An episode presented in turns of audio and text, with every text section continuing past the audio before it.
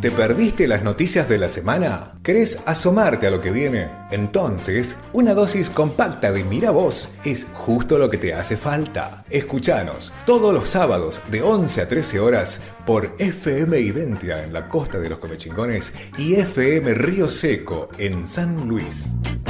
Foto, sí. Vamos a hacer una foto. ¿Que ¿Se escuchó? se escuchó, Ahí- foto. ahí está. ¿eh? Es mejor que, que se escuche foto y no atrás en che, se van a dar cuenta que nos matan. Eh, ¿no?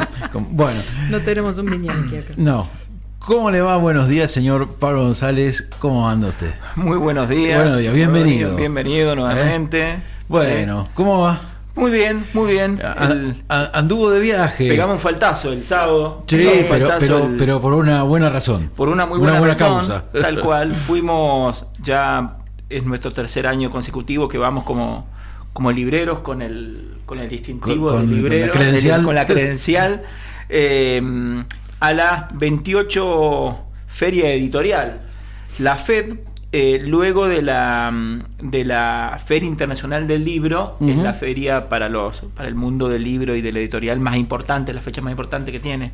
Eh, son dos cosas bien distintas. Esto cuando escuchamos el, el, el- el tema de Cerati, el tiempo es dinero, ¿eh? Sí. ¿no? Eh, y y son, son esos dos, ¿no? O sea, uno- hay un lado A y un lado B del libro. La, la- la, mm, la Feria Internacional del Libro nos encontramos con un escritor y decía, ¿qué diferencia? Y él decía, la Feria del Libro hoy en día es Disneylandia, dice la Feria Internacional del Libro. Ajá. ¿no? Claro. Te encontrás con todo, ¿no? Claro. Y más que nada es una celebración del negocio editorial, Mm. ¿no? Claro. Eh, están las grandes editoriales, Planeta, Penguin, eh, Wallhooter, están las grandes cadenas librerías, están las librerías más pequeñas, hay están de provincia, hay programas, hay están de clubes deportivos, hay mm, de todo. De todo. ¿no? Eh, desde ya ni hablar lo que sale, sale por día, sale eso, esos están. Y la FED es otro palo. La FED es la, es la única feria donde están los editoriales, las editoriales. Eh, y sobre todo las editoriales independientes. ¿m? Ah, ok. Eh, por eso traje una, una, una O sea, selección. tienen esa posibilidad, tienen ese esa espacio. posibilidad. Y para los libreros es excepcional porque vos hablás con el editor. Ujú. ¿m? Claro. ¿sí? Eh, Directamente. el, el editor es, eh, es, el, es el eslabón principal entre este producto y el escritor. Claro. ¿Mm? Eh, hay, un, hay un meme muy lindo que es, eh, está un, un lápiz ¿m? Eh, sentado en una mesa y enfrente hay una, una, una goma de borrar. Entonces el del lápiz dice, acá estoy charlando con mi editor. Sí. Ah, es el muy editor, bueno. ¿no? El que le Claro. busca la forma literaria sin, sin desconocer el perfil y el clima de época. ¿sí? Claro. El, el perfil editorial. eh, y es el que nos posibilita que nosotros tengamos un producto ya armado, ¿sí? Eh, corregido. Eh, con, con cierta personalidad que es el que llega en producto, Que en es- producto, que- en que es el- que después leemos, sí, sí, el, que, el- que leemos. Hay toda una, una corriente ahí de la autoedición, pero bueno, ese más es otro, es otro tema. Pero lo bueno que la FED vos podés hablar y el que te atiende en el stand es el que editó el libro. Entonces Claro. te dice, este libro va por acá, este escritor viene para acá. Y lo bueno que muchas de estas editoriales hoy tienen grandes, grandes consagrados. Dolores Reyes salió de ahí, Julia Anfield también, eh, Alejandra Camilla, Peter Rock. En esta edición, en la 28, tuvo muy buena porque eh, el invitado, gran invitado, era Peter Rock, que hemos hablado de él, de eh, un escritor, eh, un joven escritor de Estados Unidos, con un público muy definido por el público adolescente, más joven, presentando el último, el último libro, El ciclo de refugio, que vamos a hablar hoy un poquito. Y después, bueno, editoriales muy lindas como Almadía, con unas editoriales, con, un, con una calidad editorial eh, fenomenal. ¿No? Hermoso. Son libros Sí. que eh, tienen eh, un precio muy razonable. Acá no ponemos ya a vender, parezco lo de los colectivos.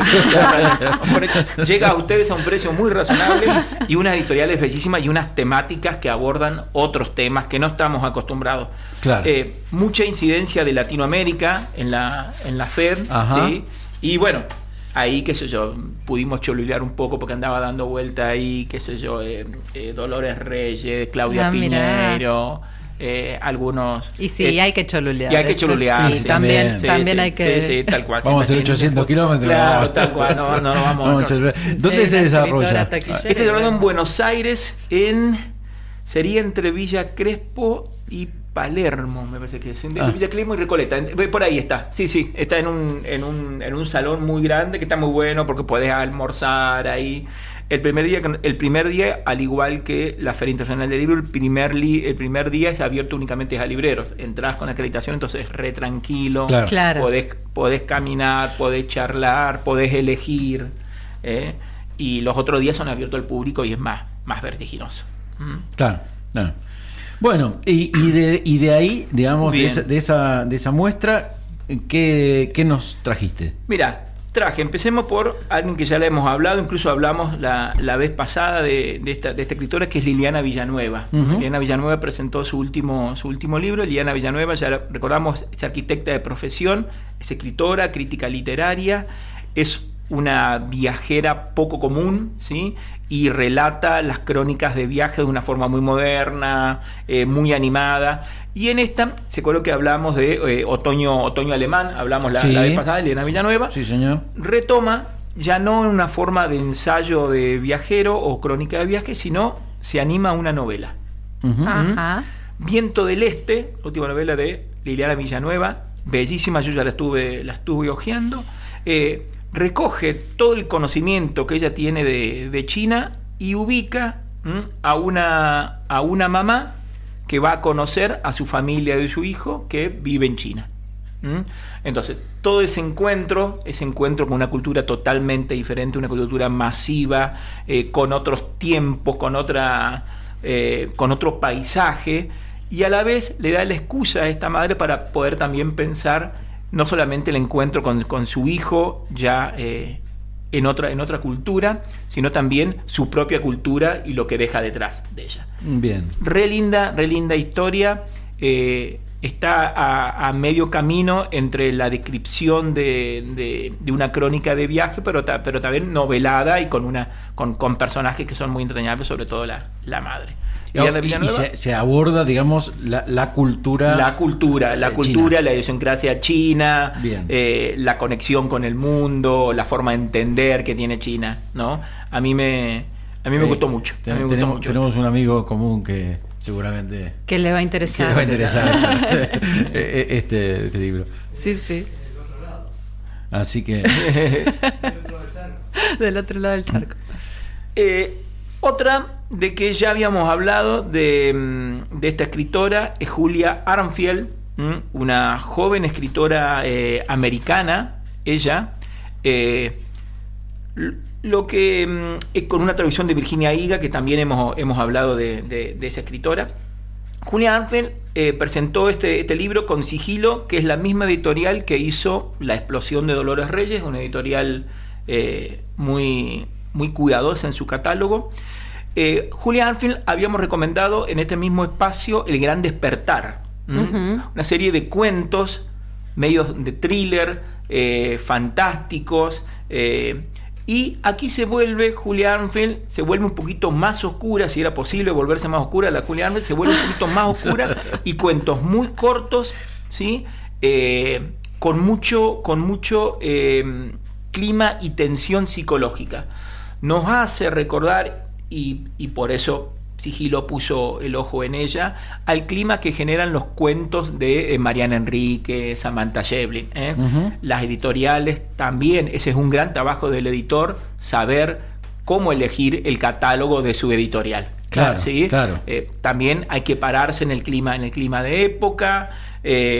y bueno, traen a Julia, Julia Armfield con eh, aquel que leyó El Gran Despertar, tiene que volver a leer eh, Nuestros Esposas Bajo el Mar, que le da el nombre a uno de los cuentos terribles, de, lo- de lo- de los cuentos de, Julia.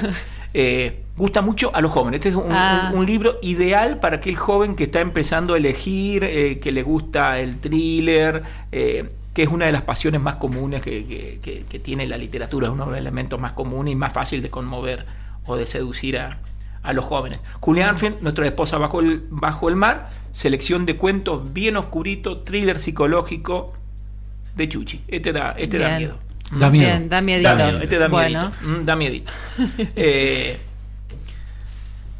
tenemos este, este que les mostraba recién, Bernardo Esquinca, Los niños de paja. En realidad yo no conocía nada de este, de este escritor. Es un escritor eh, mexicano, ¿sí? Ajá. Que miren lo que es la, la edición de La- sí, libro. sí, es sí. preciosa. La Trajimos varios que libros de, en de vivo. ellos, ¿sí?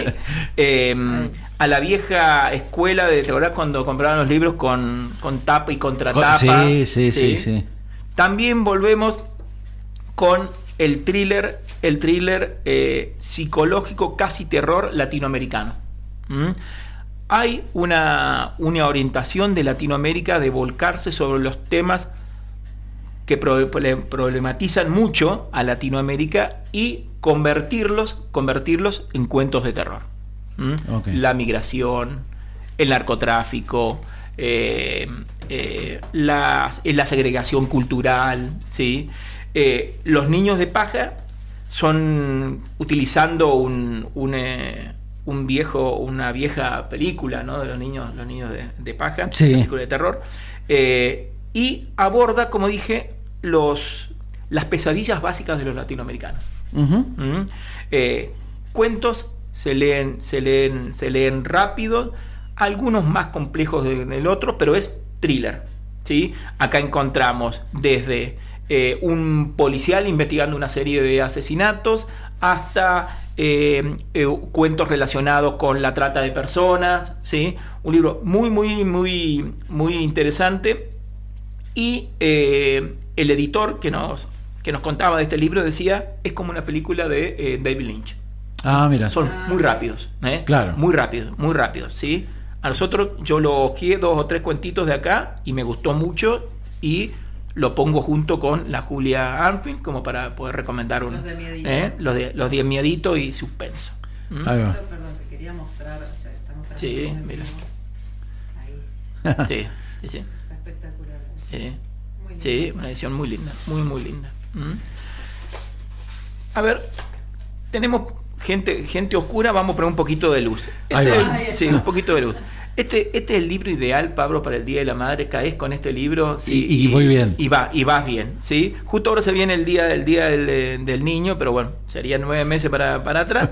Este, este es una, una colección, ¿sí? Esto, esto también es lo que hace un, lo que hace un editor, ¿no? Eh, de, de la editorial Alquimia. No dejes de escribirme. Cartas a la madre.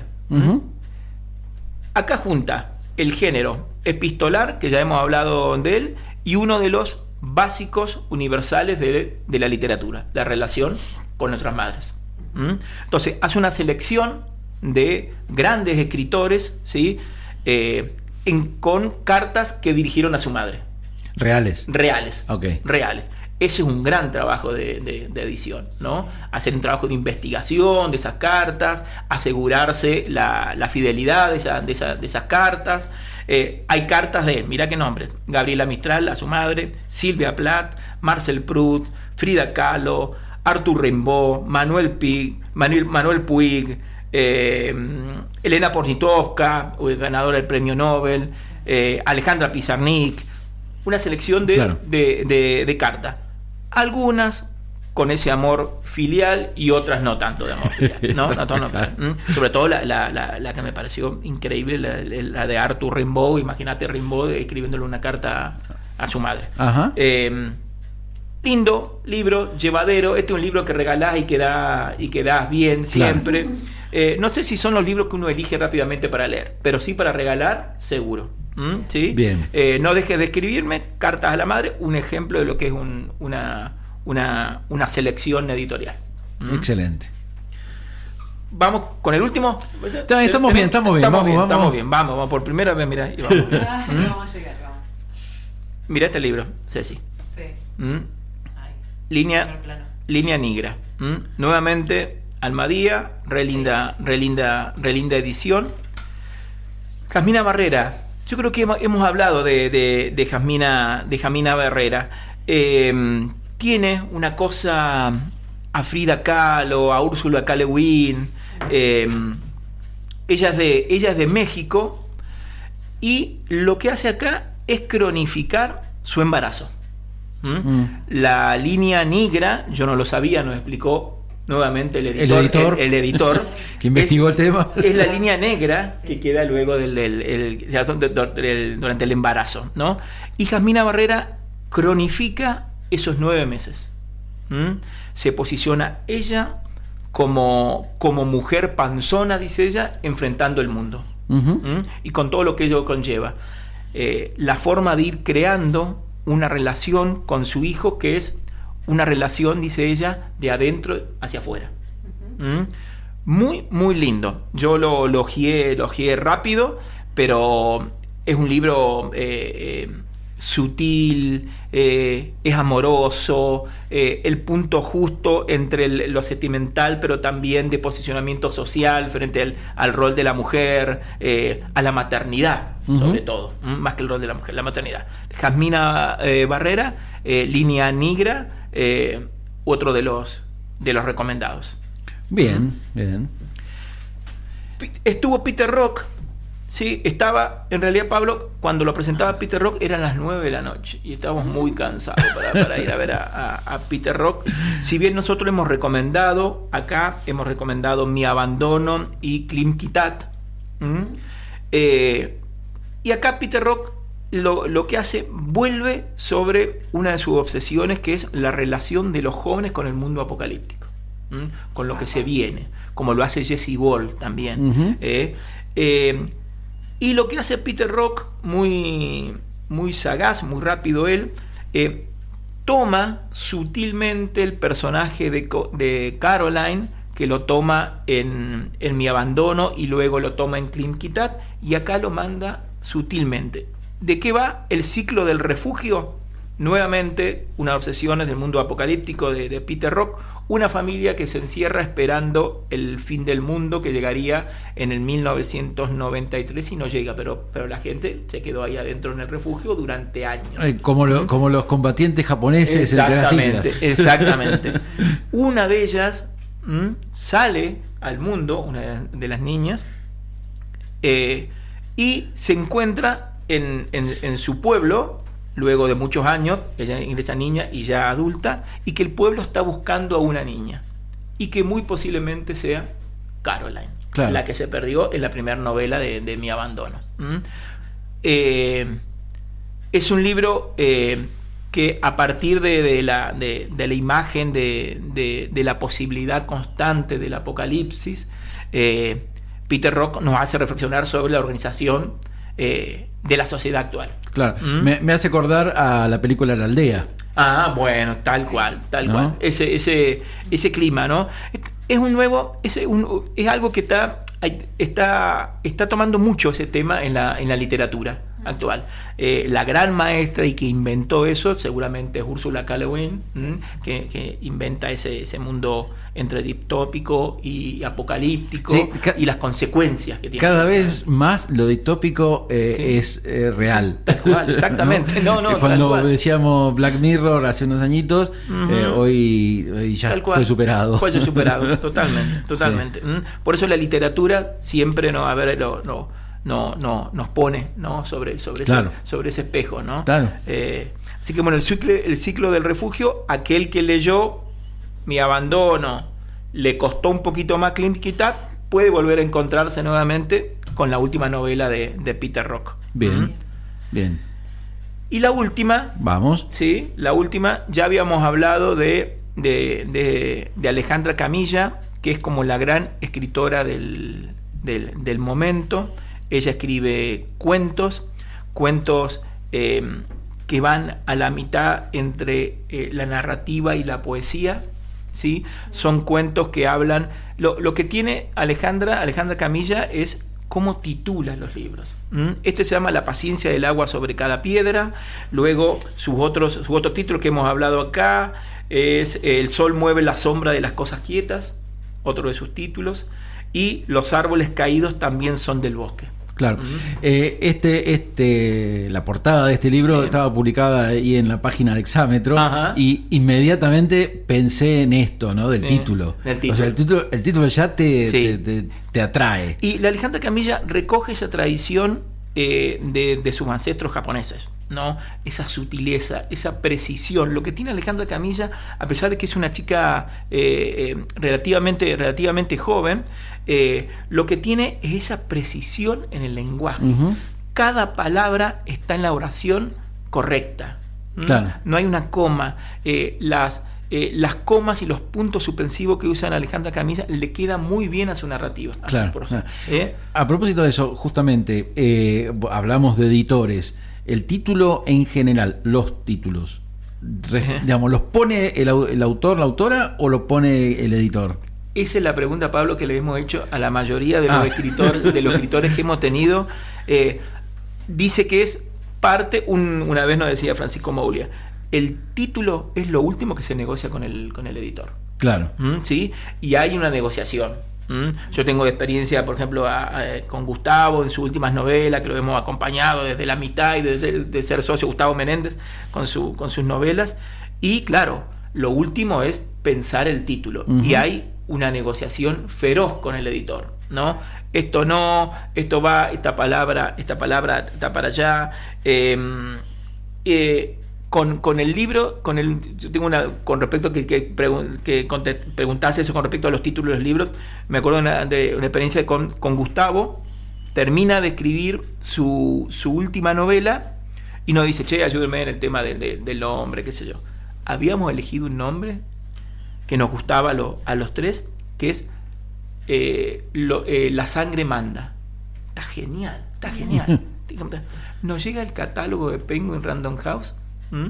novedad de, creo que fue 2022, o sea, agosto por ahí, 2021, 2022, novedad de Penguin Random House, el último libro de Stephen King que se llama La sangre, la sangre manda. Lo que la sangre manda. Eh, entonces, es, es una negociación, es Claro, una negociación. Pero, bueno, en el, el- lo que pasa es que el, el título es lo que te llama, es lo que te Claro, invita, es lo que te invita. Luego de esto, vas atrás para ver de qué se trata. Si te convenció la contratapa, vas a ver qué más hay del. Exactamente, del- ese es el proceso que Ese uno es- hace. Ese es el proceso que, Sí, que- sí, sí. que uno, uno ha visto que hacen los, los lectores. Pero sí, lo que tiene Alejandra Camilla es la, la forma en que titula y bueno, este libro está recién salido y va por la cuarta edición. ¿eh? Bien. Es, es un éxito. Pablo, excelente. Bueno, Eh, muchísimas como gracias. siempre, eh, en todo esto, ¿dónde lo encontrás? Lo encontramos en Ciprés 180, la librería más pituca, nos decían en, en la feria, en la, en la FED, la librería más pituca de, de- de San Luis. Eh, ahí nos encontramos, vamos, lo Ah, vamos ¿eh? a atender, Gustavo, Lucía o yo. Eh. Exámetro. Exámetro. Eh, busquen también la página de, Sí, exámetro que, siempre. que siempre está muy activa. Sí, sí. Muchísimas gracias. eh, nos encontramos en 15 días. En 15 días, un gusto nuevamente. Gracias, Pablo.